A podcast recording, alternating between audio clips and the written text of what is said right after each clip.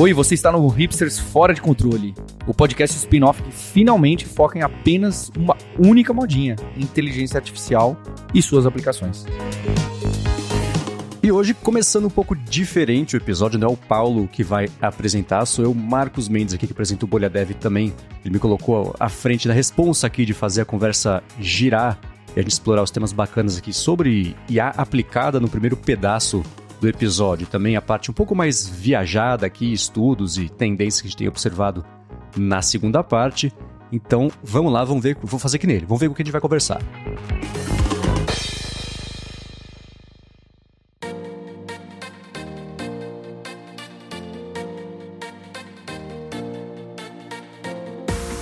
Bom, hoje está aqui o Sérgio Lopes e o Guilherme Silveira também, que você já conhece dos últimos episódios, também, claro, do Hipsters Tech e eu vou começar já fazendo. Eu vou imitar o Paulo o episódio inteiro, tá? Já trazendo direto aqui na primeira parte da conversa uma ferramenta que eu vi nessa semana que eu achei interessantíssima e fiz um experimento que ficou bem curioso, que é ela é um pouco na pegada do que o Mário trouxe, acho que foi no segundo episódio, aquele é, chat PDF, que você sobe um PDF, ele analisa e você consegue conversar basicamente com o PDF para é, e você faz perguntas ou extrai informações de um jeito conversacional que é interessante. E eu encontrei um que é o File GPT. Então, além de PDFs, você pode subir link de, de, de site, você pode subir vídeo, pode subir, subir áudio também. E ele cruza, ele analisa tudo isso, cruza tudo isso e você pode conversar. E o teste que eu fiz foi: eu subi um estudo que fizeram, que aumentaram para um milhão de tokens lá o, o um dos modelos conversacionais de GPT e subir um segundo PDF que é da PL das fake news. E falei, tá, agora me encontre para mim, por um em português e o outro em inglês. Falei, tá, encontre para mim, por favor, é, sobre esses dois documentos. Ele analisou um, o outro falou, ah, não tem muita semelhança não. Falei, tudo bem, agora faz o seguinte, pega o segundo documento e extrapola o que está definido de, de proposta de lei para ele para regulamentar o primeiro documento, que é a utilização de um milhão de tokens para você fazer a conversa. E ele me sugeriu sete, oito regras que tinham a ver com o uso responsável, privado e, e que tiver, é, colocasse de regra ali como ponto de partida é, um uso que não é, promovesse ou que tentasse coibir discursos de ódio, etc, etc. Aí eu migrei e falei assim, tá, beleza, a gente estava conversando em inglês. Eu falei, em português. Legal, podemos falar em português agora? Ele falou, podemos falar em português. Eu falei, repete o que você me disse em inglês em português agora. Ele traduziu as mesmas regras que ele tinha feito em inglês para português, mesclando dois assuntos que eram diferentes, mas extrapolando de um para o outro e fazendo funcionar. Eu usei o. Era só para testar, né? então usei o modelo gratuito deles, que dava acesso ao PDF e, e, um outro tipo de arquivo também. Não consegui subir vídeo, áudio, isso precisaria estar com o, o plano pago deles, mas ainda assim Acho que indo um pouquinho na onda do que a gente comentou algumas vezes aqui no podcast, na verdade, sobre esse stacking de IAs e você tirar proveito independente do, do, do formato que você esteja usando, eles conseguiram, pelo que me parece, costurar isso tudo numa interface só e de um jeito que num uso é, é, rápido, fiz um outro, eu fiz um outro teste, foi uma coisa rapidinha, funcionou de um jeito que me impressionou e eu já esperava alguma coisa parecida com o o como é que é o chat PDF lá que o Maru recomendou que eu testei também, mas ainda assim essa interface única para você explorar esse multimodal, esse stack de diferentes tipos de interpretação de IAs, eu achei foi a primeira ferramenta que eu vi completinha já entregando é, um resultado bacana e que me impressionou. Bem legal, bem legal, Marcos. É, acho que esse acho que esse é o, é o grande negócio que o pessoal está tentando botar de pé aí, né? Que é como você colocar o seu conteúdo dentro desses, desses modelos, principalmente do GPT 3.5 e 4, que não dá para você fazer fine tuning. Então, então, vejo que tem muitas ferramentas tentando resolver isso, né? De ah, eu quero conversar com o meu conteúdo, né? Eu não quero ter aquela conversa genérica, né?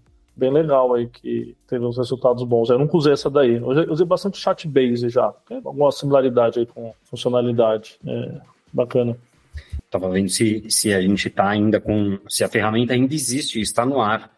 Porque o problema das ferramentas que a gente sugere, ainda como elas são muito inovadoras, disruptivas, elas disruptam de um dia para o outro. De um dia para o outro elas aparecem, do dia para o outro elas desaparecem às vezes, né? Então tem, tem algumas que, que eu explorei, só que algumas são só early access e não deixam a gente fazer é, muita coisa se você não esperar para entrar na lista de, de acesso, né? E uma delas que eu achei legal, que é que ela cita é, é, é, muito, é muita maldade no coração, mas ao mesmo tempo amor, né? Ela cria o thumbnail do seu YouTube, tudo bem? Então, uma coisa assim que você fala, não, beleza, tudo bem, vamos usar uma generativa para criar thumbnails para o meu vídeo do YouTube. Só que a gente sabe, né, que é aquele limite do thumbnail do YouTube tem aquela briga do clickbait ou não clickbait, né? To, to clickbait ou to not clickbait? Essa é a grande frase, né? e eles dizem lá, né, clickbait, vamos fazer o, o, o thumbnail clickbait saudável, se é que isso existe, né? Então, dado o mínimo possível sobre o seu vídeo, que é questionável, né? Você poderia, de repente, dar o vídeo inteiro e pegar a transcrição, né? Poderia ser uma opção é, já gerar a imagem, já gerar o caption, né, que fica escrito dentro do, do texto do thumbnail, etc. De novo, claro que você poderia compor isso através do ChatGPT ou do GPT puro, passar isso com o Midjourney ou alguma outra coisa que forneça API para vocês, mas é, o tumblr.ai, né, T-H-U-M-B-L-Y.ai, ele permite fazer isso com certeza surgirão, se de repente essa for uma das que desaparece de uma semana para outra, apesar de estar aí algumas semanas, é, podem aparecer, vão, vão existir outras que vão fazer o mesmo papel com certeza. E eu acho que é legal porque ela nos coloca nessa posição, e aí o quanto que eu quero de clickbait na minha, no meu thumbnail, né? Essa ideia do clickbaitômetro é uma boa mesmo você poder ir ajustando isso. Esse jeito de fazer, eu acho que é parecido eu não conheço a parte técnica da Netflix, mas acho que foi o Sérgio até que comentou é, faz uns episódios sobre como a Netflix tem uma variedade grande de, de fazer thumbs, etc., para os conteúdos deles, e é um processo interessantíssimo, porque acontece uma análise de, de todo o conteúdo, todo o filme, todo o episódio da série e etc. Existe ali uma inteligência que vai pegando frames que podem ser thumbnailizáveis e eles vão e aplica o, o nome da série, etc. Ali gera essa biblioteca que é potencialmente não é infinita, mas pode ser de todos os frames ali de, de algum conteúdo. E eles cruzam isso com os seus hábitos de assistir as coisas, suas pesquisas também. Então, às vezes, se você vê o thumbnail de um filme que o, o, quem está ali em destaque não é uma atriz principal, mas um ator que aparece em uma cena que seja, você provavelmente já viu alguma coisa com esse ator e a Netflix sabe que você gosta desse ator, então é por isso que aparece. Às vezes os thumbnails, os thumbnails nada a ver que aparecem são resultado dessa geração automática, que eles conseguiram fazer uma geração escalada, não sei, de, de thumbs, batendo com os seus interesses, o que eles acham potencialmente ali que, que você vai gostar. E isso também faz parte de teste, né? eles vão vendo os tipos de thumbnails que as pessoas mais clicam, mais, mais assistem, etc. Então, você ter um sistema, esse aí, esse Tumblr aí, que traz para todo mundo essa possibilidade de gerar os thumbs automáticos, é, é, mais uma daquelas que a gente vem comentando aqui de ferramentas que pareciam fora do alcance ou que é, é a gente não achava que ia usar tão cedo num browser, né? Que seria uma coisa que ia levar um pouco mais de, precisa de um pouco mais de estrutura e tempo para ser tão acessível para todo mundo. Provavelmente que... depois até o YouTube já vai começar a gerar isso, né? Vai ser é só o Google começar a lançar as coisas dele. Né? uma coisa que eu acho que é interessante dessa do Netflix é que na época, eles, muitos anos atrás, né, quando eles uhum. começaram a gerar esses thumbnails, tinha toda aquela questão do preconceito, né, que começou a aparecer os bias nesses thumbnails, né, então tem um filme onde o personagem principal é uma pessoa negra, e aí o thumbnail que as pessoas viram é um thumbnail da pessoa secundária branca, uhum. grupo das pessoas brancas e não sei o que, não sei o que. Então tinha toda essa questão sendo levantada. É, e mesmo, né, agora com esse comentário que você fez, né, Marcos, mesmo que seja porque a pessoa que assistiu tenha assistido um filme de um de uma outra pessoa branca naquela característica, bem questionável essa escolha, né? Então, a gente vê como essas ferramentas ainda assim terão esses problemas, né? Sim, sim. E por outro lado, o que eu vejo acontecer, especialmente com esses modelos todos que a gente tem usado, tá acessado, experimentando, é que sempre esse é justamente um assunto que borbulha e as pessoas discutem e vem é, é, exigindo de quem faz o modelo com muito mais força do que há alguns anos, como isso não era nem uma questão. Né? Mal virava notícia uma coisa dessa, você via ali borbulhar no Twitter, alguém uma discussão, etc., um thread mostrando, né? Como foi o próprio caso do Twitter, que tinha lá, essa era uma imagem muito comprida, digo, ela era muito alta ou muito wide, com pessoa branca de um lado, pessoa negra do outro, geralmente a seleção ali é, priorizava as pessoas brancas. Então, é, se isso era uma coisa que acontecia e esses vieses passavam batido até a hora de entrar em produção, hoje em dia essa é uma discussão e uma cobrança que a gente vê acontecer cada vez mais, né? Você no próprio Dali também no comecinho, ah, me gere uma pessoa confiável. Era um executivo branco, engravatado, aquela coisa toda. Né? Então, é, você vê que entre o lançamento e a cobrança disso, o gap está ficando cada vez menor até o momento em que as empresas vão, empresas, enfim, quem está fazendo os modelos vão saber que essa é uma condição tão básica quanto funcionar direito, que a gente vai esperar que, que funcione assim. Né? Bom, a minha é, minha semana aí não foi de tantas ferramentas novas, mas uma até mais antiguinha, mas que eu comecei a usar um pouquinho mais a fundo, mergulhar um pouquinho mais, achei acho que é legal citar, que é de você integrar o GPT com o Google Sheets. Então, eu acho, a gente está vendo alguns casos aqui na empresa, etc., mas imagina que você tem um, um, uma planilha ali com, com informações e que você pode usar ele tanto para gerar novas ideias, então a partir de uma célula ele faz um prompt, né? Então essa é, é o molde dele ali, né? Então ele junta uma coisa com outra. É, e aí você consegue, por exemplo, ah, dar uns tópicos ele gera um texto para você usar em algum outro lugar e tal.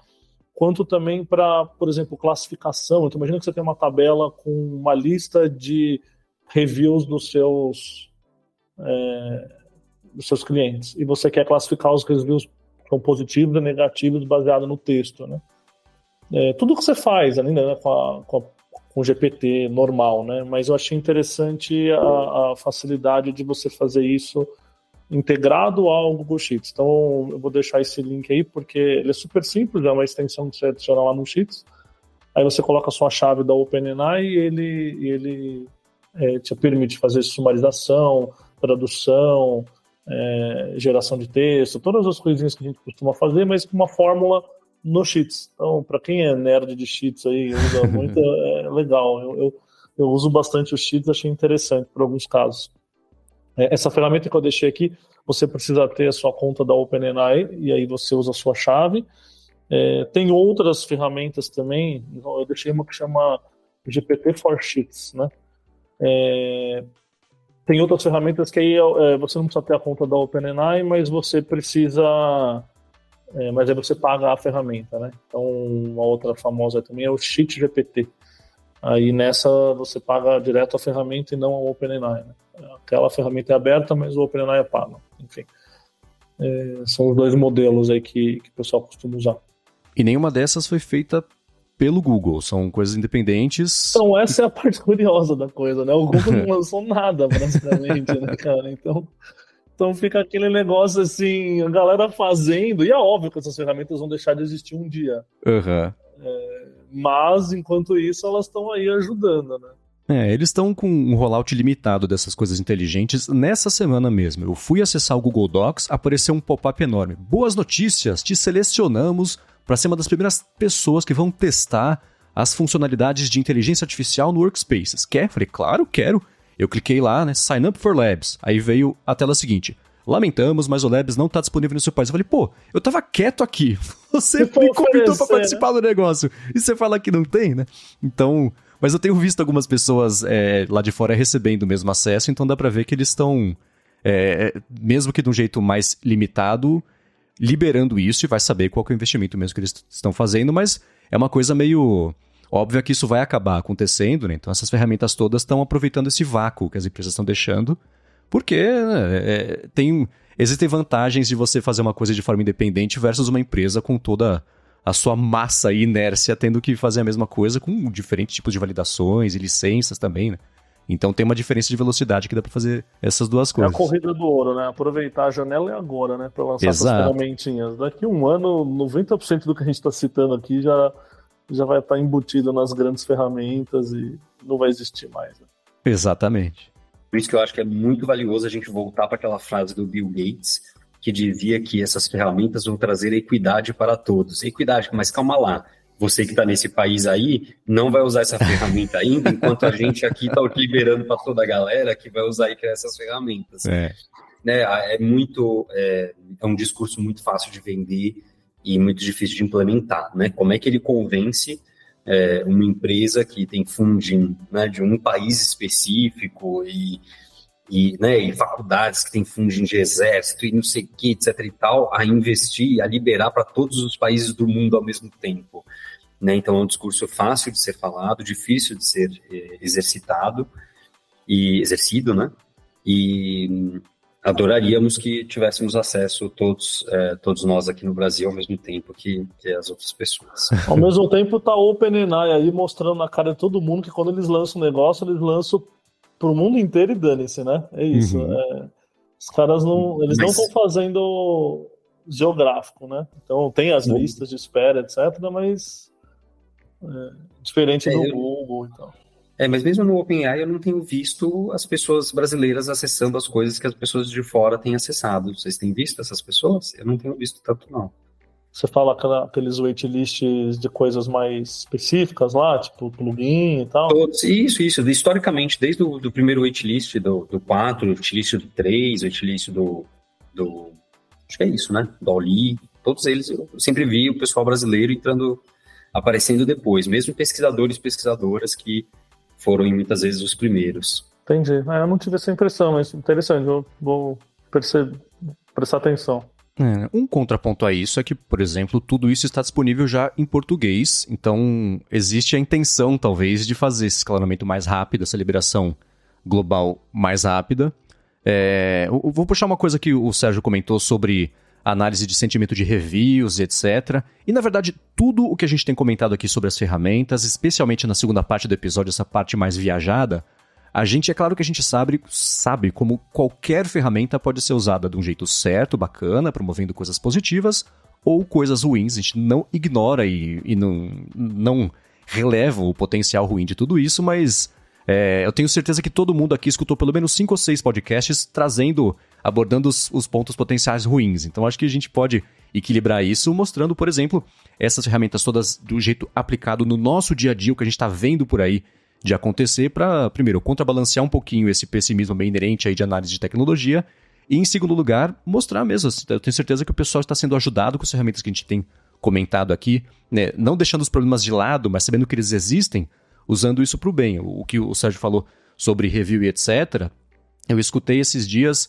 no podcast novamente do Recode lá do Peter Kafka, é, uma entrevistada falando que ah, fizeram um estudo e viram que os, o, a análise de sentimento de review de restaurante mexicano não era, na média, tão boa quanto de outros restaurantes. Foram é, investigar por quê? Porque o treinamento de modelo geralmente mexicano está associado com coisas polêmicas, assunto de imigração e etc. Então tinha um viés aí que colocava mais para baixo nesse ranking.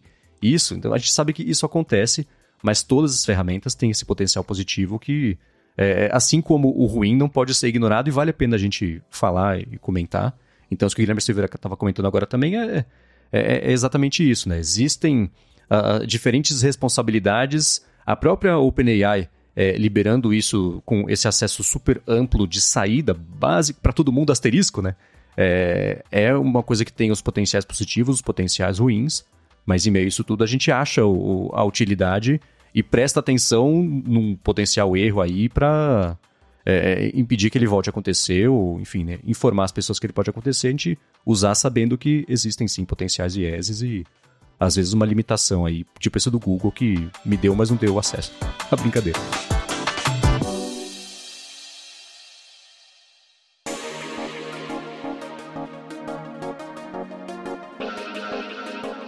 Bom, e nessa segunda parte, a parte viajada, a parte mais filosófica aqui, tudo bem que a segunda parte ela permeou um pouquinho o nosso começo aqui é, da conversa.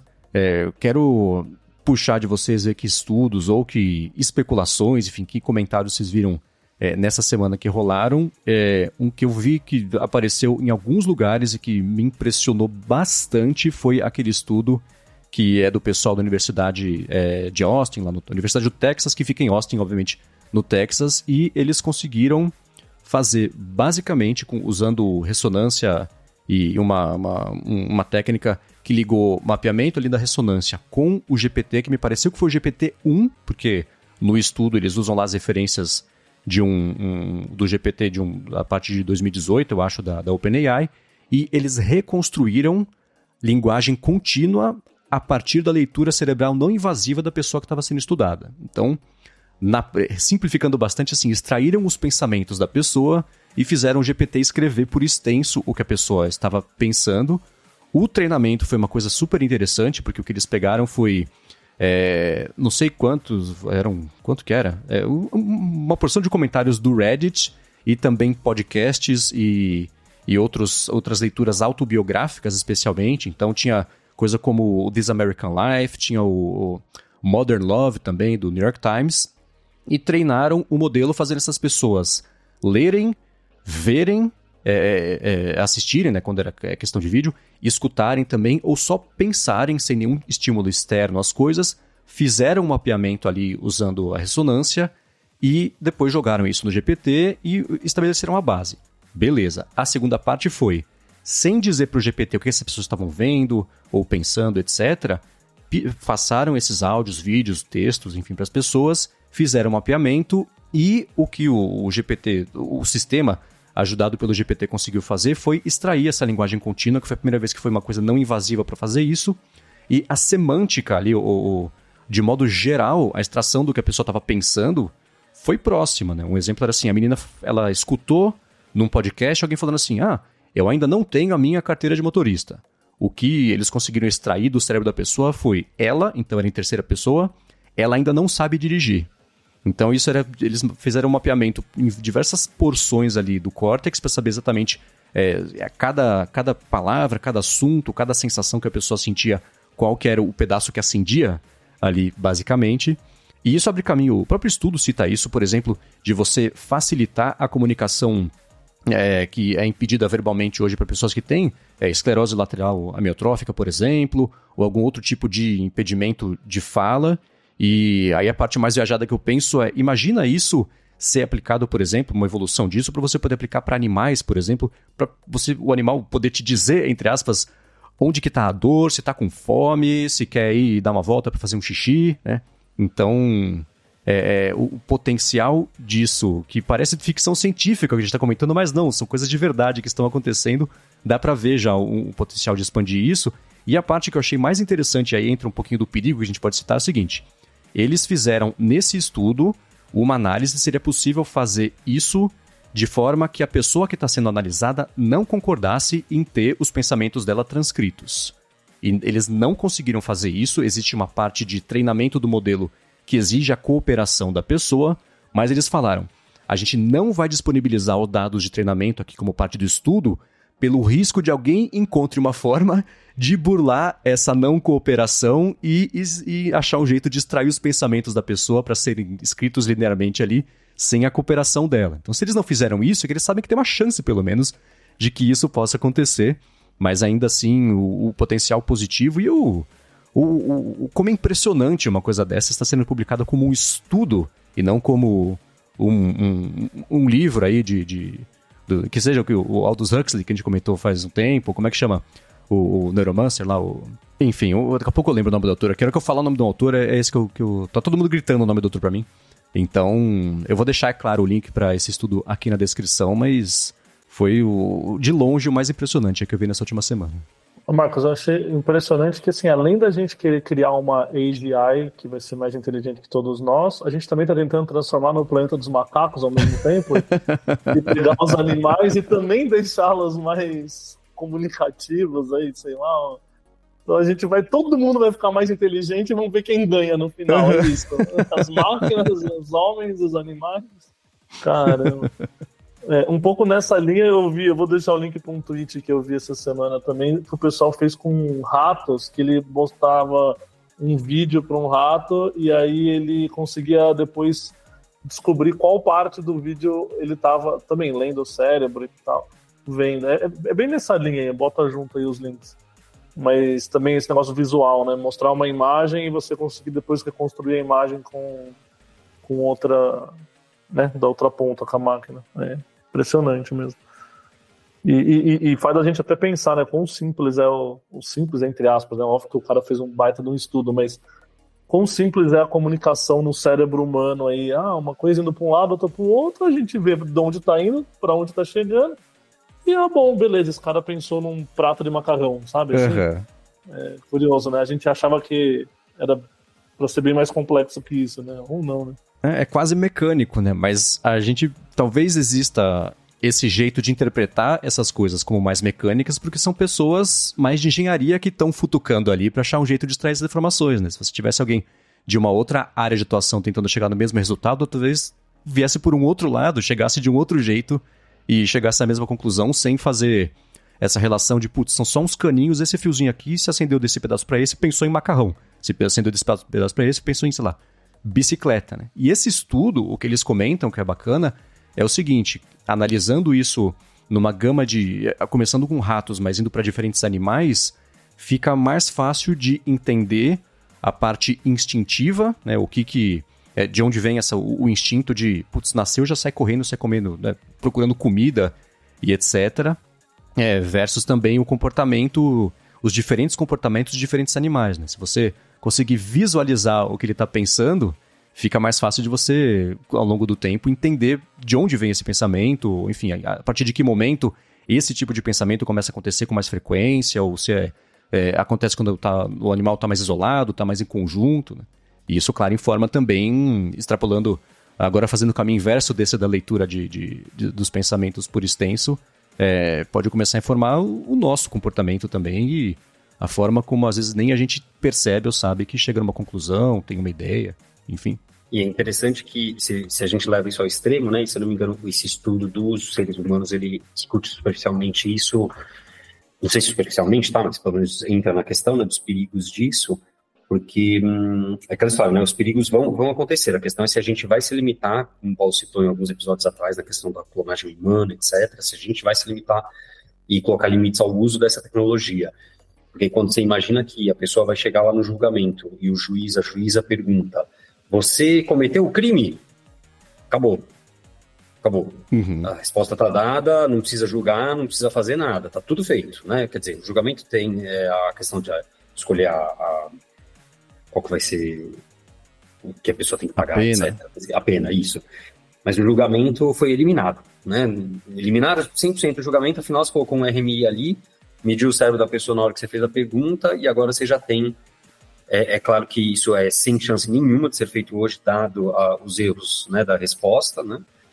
É, mas mesmo que a gente saiba, então imagina que a gente sabe que a máquina agora, ela erra 1% das vezes, ela troca a negativa. Então, quando a pessoa pensa assim, ela fala não, em 1% das vezes.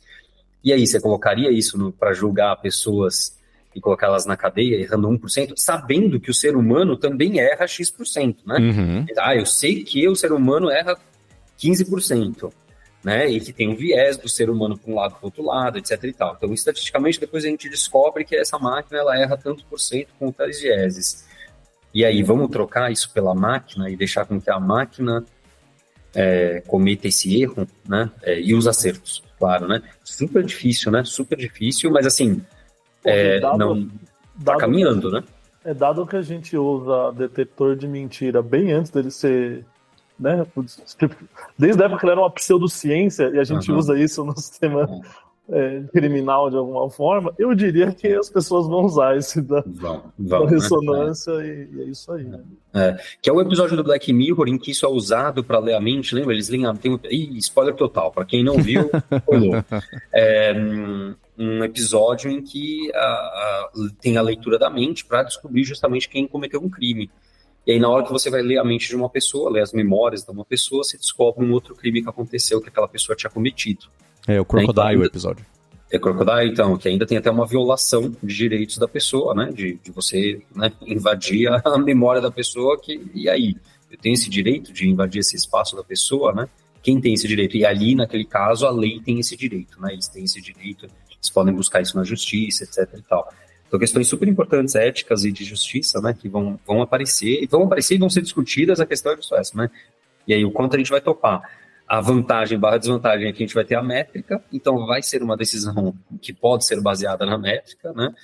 É, com, com os defeitos dela, né? É muito interessante e complicada. É, essas questões que são menos interpretativas, elas têm uma chance maior de você poder usar esse sistema mais automático para poder fazer o julgamento ou chegar a uma conclusão. O problema, e é, por exemplo, como aconteceu não faz muito tempo nos Estados Unidos, que uma multa de trânsito ia ter um julgamento E aí ia ser feito com a ajuda lá de um, de um, chat GPT da vida. E rolou uma pressão enorme e, e processos já para impedir que isso acontecesse. E, no das contas, julgamento com esse sistema não aconteceu. Mas eu fico pensando, eu não sou especialista em legislação nem aqui do Brasil, muito menos nos Estados Unidos, né?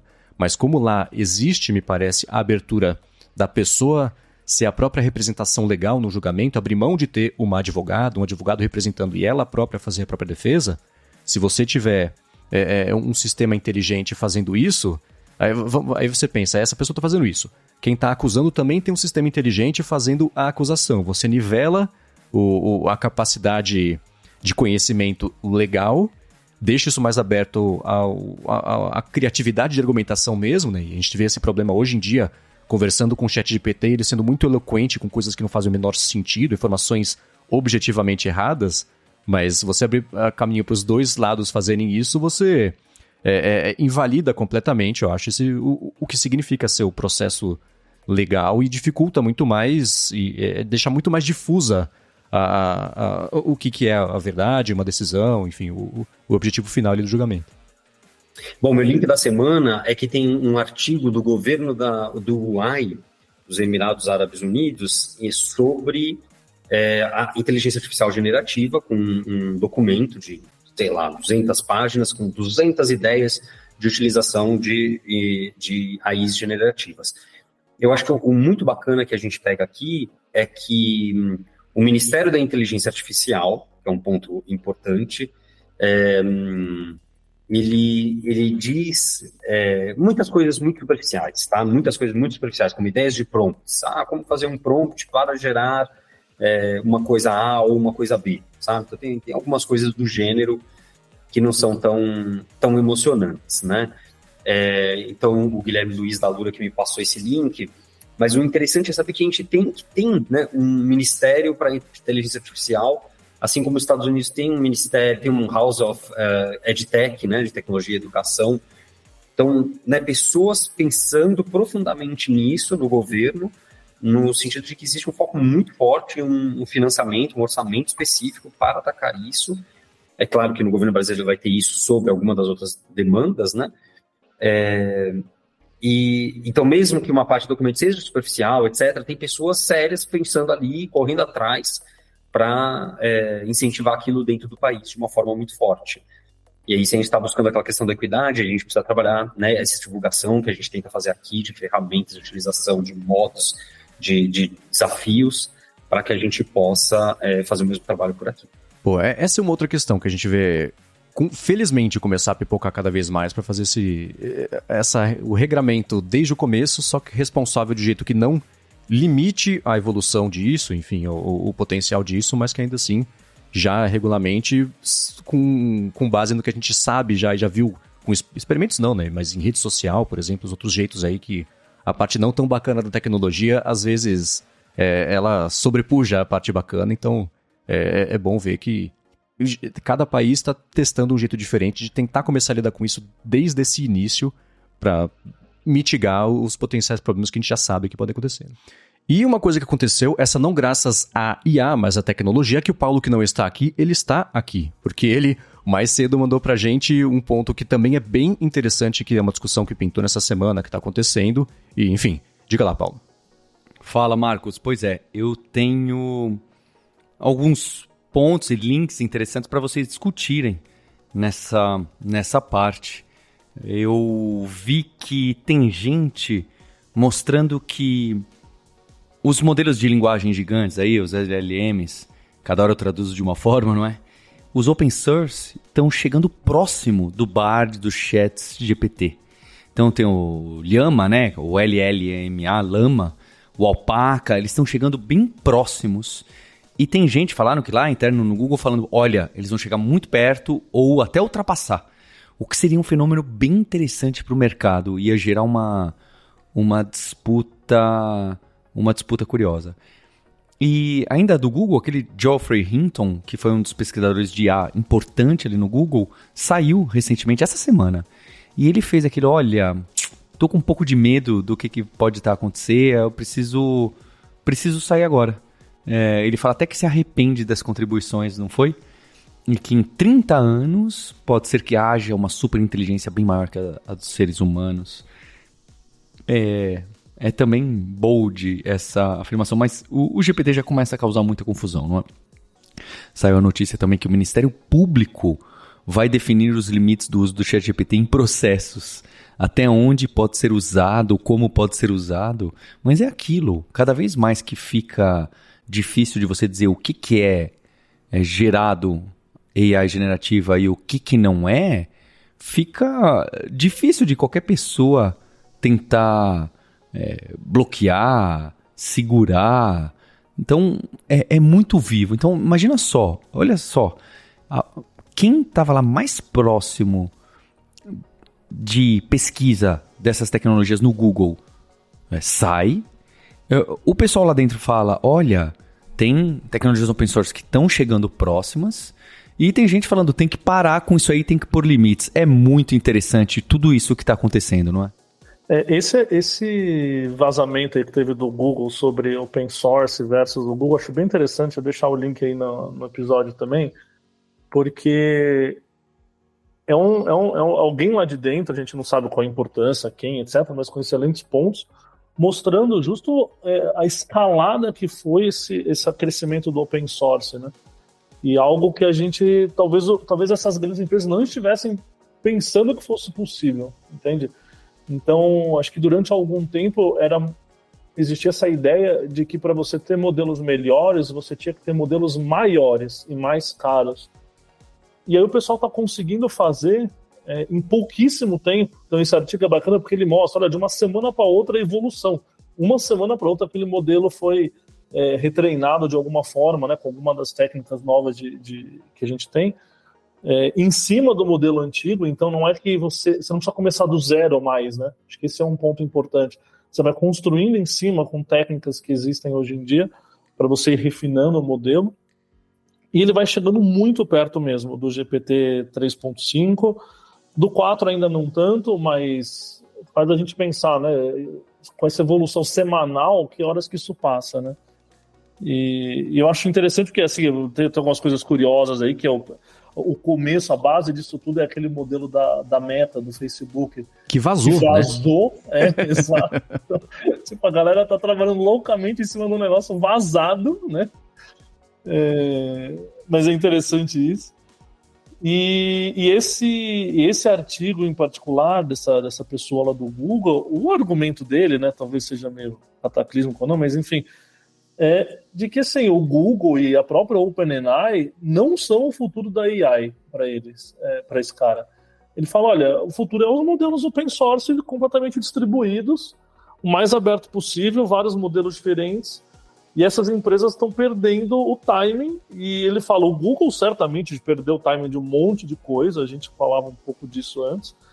Mas ele fala: a própria OpenAI, que hoje está aí por, por cima da carne seca e tal, e né, muito bem no mercado, eu falo, cara, tem um limite para isso. E o limite é essa criatividade das pessoas completamente sem, sem limites, né? É, é, a pessoa vai indo, vai, vai criando coisas novas. Eu achei bem interessante. É, tem uma timeline nesse artigo que ele vai mostrando por A mais B que assim, em março, em abril, em maio, conforme esse negócio foi evoluindo bizarramente rápido, sabe? É, eu confesso que eu era dos mais céticos aí com esses modelos. Quando começou a sair as primeiras coisas do Lema lá atrás, eu era um pouco mais cético e eu tô começando a enxergar aí que realmente tem um, pode ter um caminho para esse lado, sabe? É, é bem interessante, né? Bem interessante mesmo, a gente ter esse controle mais distribuído. Sim, minha impressão é parecidíssima, era parecidíssima, tanto a parte do preconceito quanto agora essa a prova de conceito desprovando essa, essa impressão, né? Ele toca esse nesse documento vazado pelo engenheiro ou engenheira do Google, eu não tenho certeza. É, fala justamente sobre uma coisa que a gente comentou agora no comecinho do episódio, sobre como indivíduos não são limitados por licenciamentos e etc., no mesmo nível que as corporações. Isso dá para esse desenvolvimento independente, open source, que seja, acontecer de um jeito muito mais rápido. E é por isso que ele fala, ah, o nosso treinamento aqui de não sei quantos bilhões de dólares, alguém treinou lá, usando em cima do Lhama, o pessoal em Stanford, acho com 600 dólares. Né? Levou uma semana para fazer um negócio que a gente levou anos para fazer. Então, ele fala assim, nem a gente, ele diz Google, nem a OpenAI tem alguma coisa que se justifique pela própria existência. Né? A gente não tem algo que, que seja o diferencial seja a tecnologia. A tecnologia virou uma espécie de carne de vaca do mercado, então ao invés de tentar lutar contra isso, façamos as coisas desse modelo mais open source. Ele fala: olha para o Chrome, olha para o Android, que são modelos open source que dominam os seus mercados. Né? Então, a gente tem que parar de achar que eh, isso fechado vai trazer alguma vantagem competitiva para a gente, porque não. Faz efeito contrário. A OpenAI desenvolve lá na caixinha dela, a gente desenvolve na nossa caixinha uma outra coisa, né? Que isso não está no documento dele, mas dá para ver, por exemplo, a OpenAI lançando aqueles complementos para o GPT-4, né? O Instacart, etc, etc. A Microsoft lá no, no, no Bing com o chat também lançando a possibilidade de você colocar extensões, etc, para trabalhar em cima ali do Bing Chat, mas eles parecem ser mais concorrentes do que complementares. Então, mesmo você tendo uma, uma união, um alinhamento entre as empresas, cada um fazendo as coisas cada vez mais fechadas, você, todo mundo patina meio junto, todo mundo faz o mesmo esforço para andar a mesma distância, enquanto no, no ambiente mais aberto está todo mundo se ajudando e, e, construindo em cima do que já foi feito, e isso é claro que vai fazer tudo ter uma velocidade de escape aí muito maior do que esses modelos mais fechados que estão sempre puxados pela gravidade da inércia da própria empresa. Né? É bem lembrado, esse, esse anúncio da Microsoft essa semana também é interessante porque trouxe mais novidades para o Bing, que é algo que né, a gente não conseguiu nem entender o que, que o Bard faz ainda, e o Bing já tá, já começou a falar de multimodal, de plugins e etc. Né? Mas eu, eu, concordo com você. Nesse, nesse mesmo assunto de plugin tem um paralelo interessante, porque se a gente for lembrar daquelas nossas conversas lá de trás também sobre AutoGPT, sobre é, Baby, Baby AGI, aquelas coisas todas, é, no fundo o que esses caras faziam era integrar um modelo de linguagem com ferramentas externas e fazer um reasoning ali para poder ir chegando num, num, resultado, etc. Mas que não é muito diferente do que os plugins do ChatGPT ou do Bing fazem, entende? É, então, hoje no mercado open source, se você usa, por exemplo, hoje uma, o, o, principal framework de, de trabalhar com, com, modelos de linguagem é um negócio chamado LangChain, que acho que até num episódio futuro é legal a gente discutir um pouco sobre ele, que é uma ferramenta bem legal. É, mas um dos aspectos, só para colocar no contexto aqui do que a gente está falando, um dos aspectos do LangChain é que ele integra com, com, com browsing, com Wolfram Alpha, com é, uma cacetada de, de, de, serviços, de APIs, e você é, pode criar suas ferramentas open source, e você pode usar tanto, aí, no caso você pluga o modelo de linguagem que você quer, pode ser inclusive OpenAI, né? Então você pode fazer o seu plugin, ele, ele, ele inclusive entende a sintaxe de plugins do ChatGPT, então os plugins que existem no ChatGPT públicos, ele consegue chamar também. É, tudo isso através do open source, sem precisar ali ficar implorando para a OpenAI para ter acesso aos plugins, ou, ou, ficar esperando esse lançamento da Microsoft e tal. É, então, é mais um exemplo de que talvez o open source aí também saiu na frente de alguma forma, entende? É, e até para fechar esse assunto do open source, vou deixar um link aqui. Quem quiser brincar com esses modelos open source que a gente está falando, que estão saindo, é, tem um pessoal que montou um sitezinho aqui que eles subiram todos esses modelos para você fazer um chat e você pode, inclusive, é, subir mais de um modelo ao mesmo tempo e, e, comparar as respostas e ter opiniões sobre eles, etc. É, hoje, né, no dia que a gente está gravando, é, o Paulo até citou no, no, áudio dele alguns modelos que existem, né, o Alpaca, etc. Hoje, o que o pessoal costuma dizer que é o melhor, o que está na frente aí, é um chamado Vicuna. Então, o Vicuna é o que hoje está tá ganhando em relação à qualidade de, é, dos resultados. Nesse link que a gente deixou aqui embaixo, você pode também brincar com o Vicuna, com a Alpaca, com o Lhama, com outros modelos. Tem uns 15 modelos aí hoje, quando a gente está escrevendo. Obviamente que, como muda de semana para semana, só Deus sabe semana que vem, né? É, é, muito louco, porque eu fui coletando links e os estudos pra gente comentar aqui ao longo do episódio, mas no fim das contas o que entrou no episódio são coisas que apareceram nas últimas 24, 48 horas. Tá muito dinâmico todo esse mercado, o que é a coisa mais legal do mundo, né? Pra gente que, enfim, trabalha com isso ou, ou, ou discute isso, tá inserido aí nesse mundo. É, para encerrar, eu queria fazer só, não sei se é uma provocação, se é um comentário. É uma coisa que eu vi o Scott Galloway, que é um professor meio polêmico de, de marketing, o cara gosta de se promover ali. Ele é meio teatral demais. Mas ainda assim ele colocou, ele fez um ponto que eu achei muito bacana, justamente sobre essa saída do Jeffrey Hinton lá do Google, que o contexto, me parece que é um cara que dedicou a vida inteira para a construção dessas inteligências, etc., super importante nesse mercado, e saiu do Google e se colocou agora como uma pessoa que fala, ó, oh, gente, é, é perigoso mesmo, é, indicou um arrependimento ali de ter contribuído para isso, etc que é uma história que a gente já viu acontecer diversas vezes. Né? A gente já viu. É, não é a primeira vez que a gente vê um executivo que trabalhando no projeto sair de lá e falar: não, não é, é, perigoso, não devia ter feito isso. Mas eu acho que ele é a pessoa que está numa das principais posições de falar: tá, beleza. A situação agora é essa. O que, que a gente pode fazer? Qual que é a solução? Como você pode contribuir agora para trazer a solução, já que você também foi responsável, como você está se colocando aí, como é, para a criação do problema. Então, é, isso amarra com a nossa, o nosso otimismo aqui sobre todos esses assuntos que podem sim, essas tecnologias serem usadas para jeitos ruins, mas elas podem ser usadas para jeitos bacanas e cabe a gente, enquanto pessoas que estão usando e desenvolvendo as ferramentas, promover justamente isso, né? E, e não recompensar quem não fizer a coisa do jeito que a gente vê, julga, enfim, entende como não bacanas. Então, para o Jeffrey Hinton fica o pedido de entender soluções ou achar novas novas, enfim, alternativas aí para agora que isso existe usado, usado de um jeito positivo. E para vocês escutando aqui, fica também, vou reiterar o convite do Paulo na semana passada para vocês mandarem para a gente, assim, é, é, não só em relação ao podcast aqui tem a transcrição que a gente tem liberado, enfim, né, façam experimentos aí, reproduzam as nossas vozes e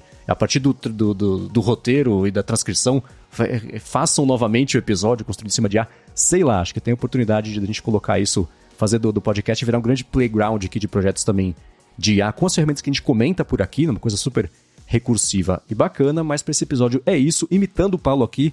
Hipsters, até a semana que vem. Abraços, tchau. Este podcast foi produzido pela Alura. Mergulhe em tecnologia. E Faculdade FIAP. Let's rock the future. Edição Rede Gigahertz de Podcasts.